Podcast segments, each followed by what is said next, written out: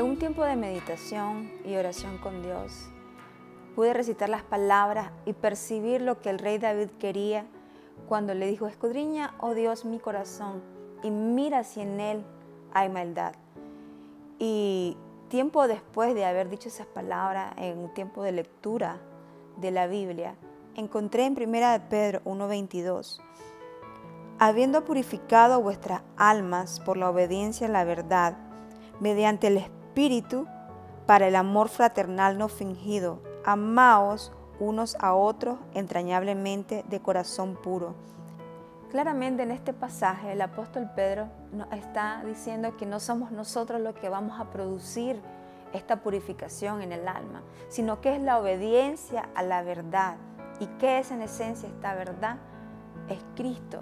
Recordemos que Él es el camino, la verdad y la vida.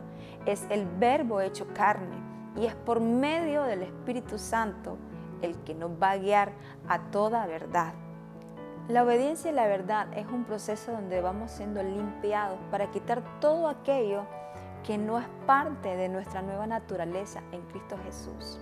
Y al leer el pasaje, una de las cosas que comencé a meditar es qué significa la palabra purificar.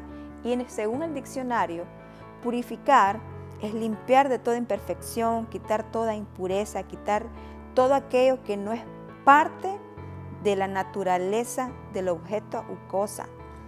Y cuando hablamos de purificar el alma, estamos hablando de quitar todo aquello que, que nos contamina, quitar toda avaricia, quitar todo, todo rencor, toda disensión, todo pleito, contienda, odio, falta de perdón, amargura, todo aquello que está ahí que no nos permite mostrar la esencia de, lo, de quienes somos en Cristo Jesús. Nuestra alma purificada hace que tengamos relaciones saludables y que podamos manifestar el amor lo uno a lo otro. ¿Y cuál es ese amor?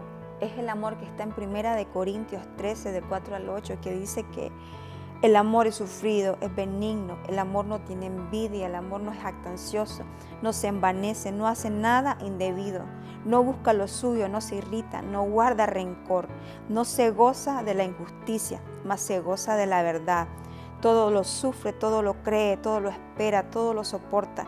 El amor nunca deja de ser, pero las profecías se acabarán y cesarán las lenguas, y la ciencia acabará.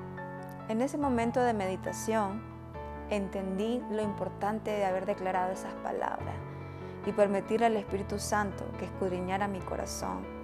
Y aunque sabía que me iba a mostrar cosas que me iban a doler, eran necesarias afrontarlas para que la vida que está en Él fluyera a través de mí.